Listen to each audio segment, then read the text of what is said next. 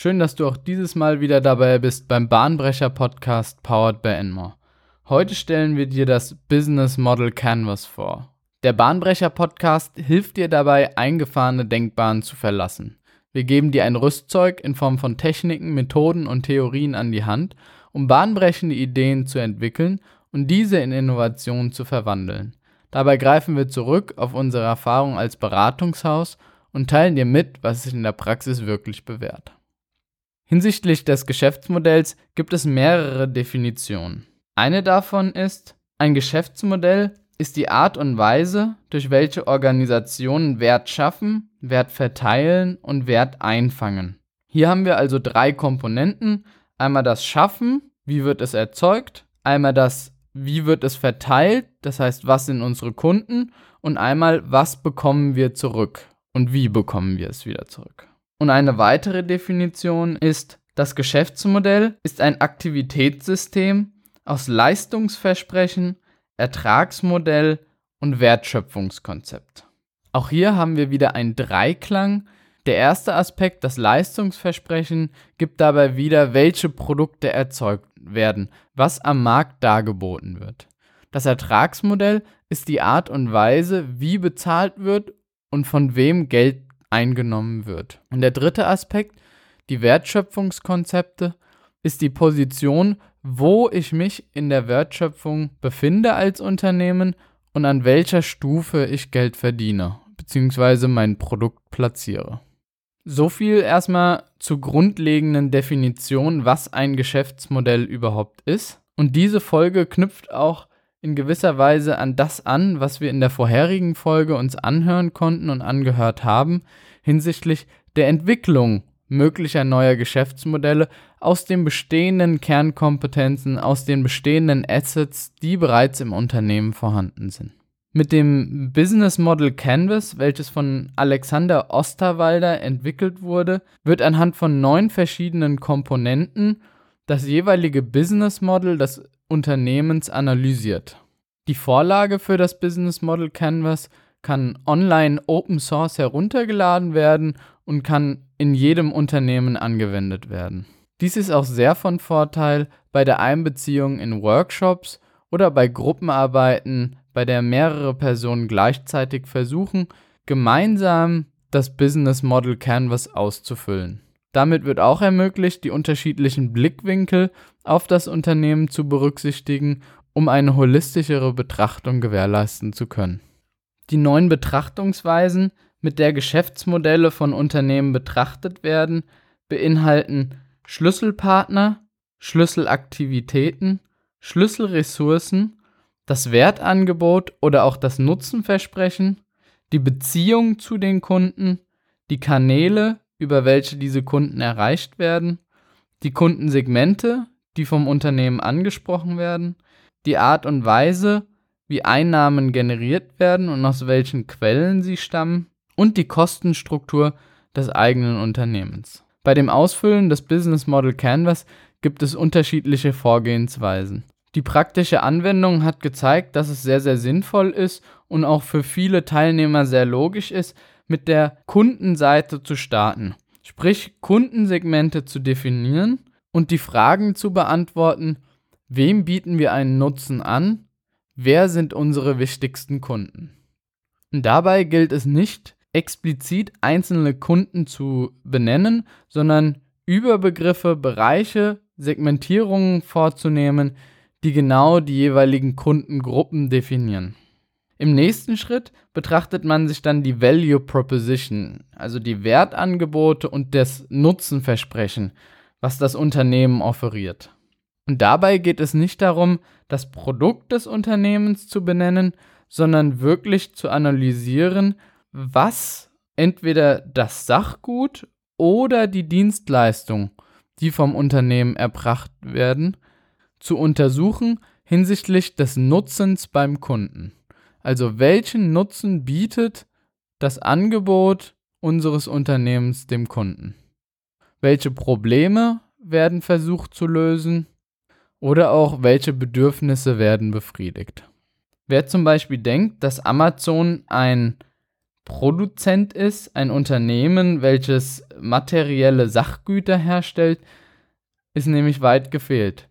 Amazon ist ein reiner Dienstleister. Gut, mittlerweile haben sie auch eigene Produkte, aber begonnen hat das Geschäftsmodell eigentlich mit einer reinen Dienstleistungsfunktion. Und das ist oftmals gar nicht so offensichtlich, wie es auf dem ersten Blick erscheint. Nachdem man also seine Kunden kennt, kennt, was diese Kunden an dem eigenen Produkt schätzen, kann man nun analysieren, und das kann man gemeinsam betrachten, welche Kanäle werden verwendet, um das Produkt zum Kunden zu bekommen, also welche Vertriebskanäle und Kommunikationskanäle werden verwendet und welche Beziehung, in welchem Kontaktverhältnis steht das jeweilige Unternehmen mit seinen Kunden.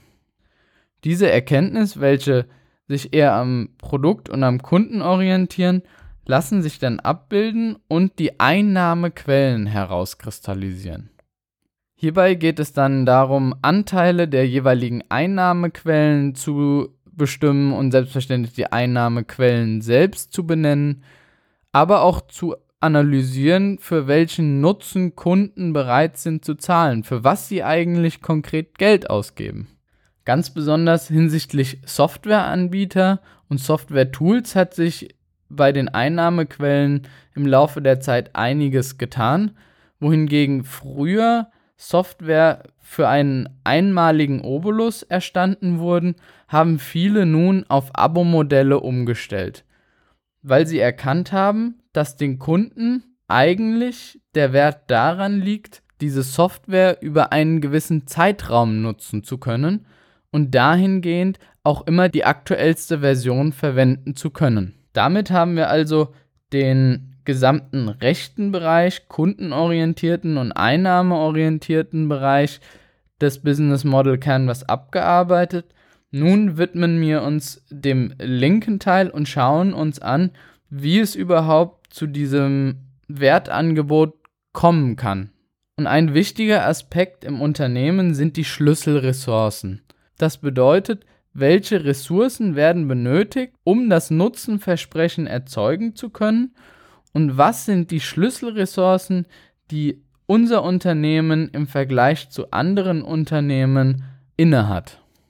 Diese Kategorie beinhaltet sowohl das Wissen und Know-how, welches im eigenen Unternehmen verankert ist und die Mitarbeiter, die im Unternehmen vorhanden sind, als auch gewisse Produktionsmittel und Maschinen, die das Unternehmen auszeichnet oder auch Patente, die im Unternehmen vorhanden sind.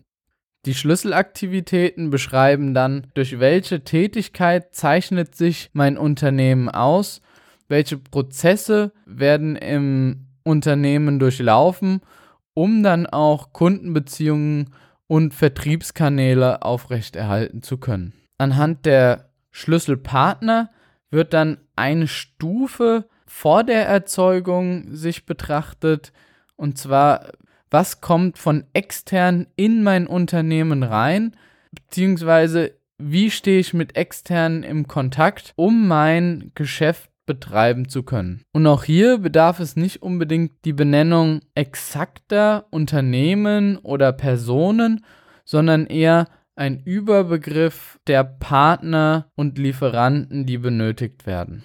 Und aus diesem linken Teil des Business Model Canvas lässt sich dann auch eine Kostenstruktur ableiten, da sowohl Schlüsselaktivitäten als auch Schlüsselressourcen Geld kosten und diese werden dann in der Kostenstruktur aufgelistet. Das kann je nach Unternehmen natürlich stark variieren in manchen Unternehmen ist es die IT-Infrastruktur, in anderen Unternehmen ist es die Ladenfläche, in wieder anderen Unternehmen sind es die Löhne der Mitarbeiter oder auch die Betriebsmittel für Maschinen. Diesbezüglich gibt es also eine große Bandbreite, wo jedes Unternehmen für sich betrachtet die einzelnen Kategorien ausfüllen muss. Auch hier gilt, ein Geschäftsmodell ist nicht in Stein gemeißelt, sondern verändert sich im Laufe der Zeit und ist auch gewissen Einflüssen ausgesetzt.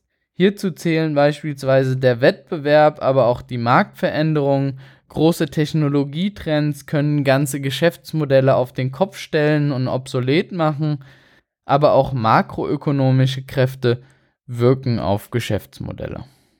Ich denke, es ist offensichtlich, dass das Business Model Canvas eher als Analysetool gesehen werden kann und inwieweit können wir denn aus diesen Aspekten jetzt Innovationen generieren. Und selbstverständlich ist es am einfachsten, Innovationen zu generieren aus Wissen darüber, wo Stärken und Schwächen des eigenen Unternehmens vorherrschen. Das Business Model Canvas hilft uns dabei, aus der Analyse Stärken und Schwächen anhand der vorgegebenen Kriterien identifizieren zu können. Wenn wir uns beispielsweise die externen Einflussfaktoren der Zukunft betrachten, die auf das Unternehmen einwirken können, können wir dahingehend analysieren, welche der jeweiligen Komponenten des Geschäftsmodells in Gefahr sind und wo gewisse Probleme bzw. Potenzial zur Innovation besteht. Das ist also eine Möglichkeit, um das Business Model Canvas zu verwenden. Eine andere Möglichkeit ist die andere Richtung. Das bedeutet, wir haben eine Innovation und eine Idee und betrachten uns, wie passt oder wie beeinflusst diese Innovation unser bestehendes Geschäftsmodell. Dementsprechend kann also die Innovation, die durchgeführt werden soll, hinsichtlich der neun Kategorien des Business Model Canvas analysiert werden, um zu betrachten, welche Komponenten können aufgegriffen werden oder welche Komponenten werden beeinflusst bzw. müssen abgeändert werden und wie passt die Innovation überhaupt in unser bestehendes Geschäftsmodell. Zu guter Letzt noch eine kleine Kritik des Business Model Canvas, beziehungsweise nicht in Bezug auf das Business Model Canvas, sondern eher im Umkehrschluss auf den Begriff Geschäftsmodellinnovationen. Oftmals wird nämlich in Grafiken Geschäftsmodellinnovationen mit anderen Innovationsarten wie Prozessinnovation, Produktinnovation oder Marketinginnovation verglichen und analysiert, dass Geschäftsmodellinnovationen deutlich erfolgreicher sind als andere Innovationsarten.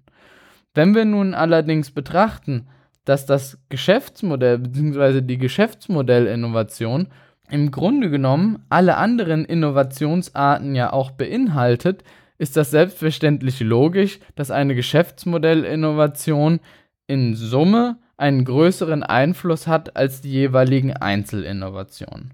Und dahingehend sind die Begriffe oftmals nicht ganz klar getrennt voneinander und man sollte sich nicht in die Irre führen lassen, und sich anhand von allgemeinen Statistiken beirren lassen. Eine Geschäftsmodellinnovation basiert also im Grunde eher auf mehreren einzelnen Innovationsarten und innovative und neue Geschäftsmodelle zeichnen sich auch dadurch ab, dass sie Stärken hinsichtlich mehrerer der neuen Felder und Komponenten eines Geschäftsmodells aufweisen. Und damit kommen wir auch zum Abschluss des Podcasts. Wie immer ein kleiner Innovationsschmankerl für deine Woche. Der heutige Gedankenhappen lehnt sich auch an moderne Geschäftsmodelle an und lautet Uber, das weltweit größte Taxiunternehmen, besitzt keine Fahrzeuge. Facebook, das weltweit größte Medium, produziert keine Inhalte. Alibaba, der umsatzstärkste Händler der Welt, hat kein Inventar und Airbnb, der weltweit größte Zimmervermittler, besitzt keine Immobilien. Und anhand dieser Unternehmen lässt sich ganz klar identifizieren, dass sie bestehende Geschäftsmodelle auf den Kopf gedreht haben und neue Wege gefunden haben, Geschäftsmodelle aufzubauen. Mit Blick darauf, dass die Technologie als Enabler für diese Geschäftsmodelle galt. Ich kann dir nur empfehlen, das Business Model Canvas auch mal im eigenen Unternehmen auszuprobieren. Wie gesagt, die Vorlage lässt sich kostenlos herunterladen, auf große Bögen, DIN A0 Bögen ausdrucken oder in Plottermaschinen ausdrucken und dann kann man das ganz einfach in Workshops mit dem gesamten Team mal analysieren, was das Geschäftsmodell des eigenen Unternehmens ist. und davon ausgehend auch analysieren, welche Weiterentwicklungsmöglichkeiten gibt es denn. Solltest du Fragen, Verbesserungsvorschläge oder Ideen zu unserem Podcast haben, dann kontaktiere uns gerne unter contact@enmore.de. Wir unterstützen dich, dein Team und dein Unternehmen gerne bei der nächsten Innovation.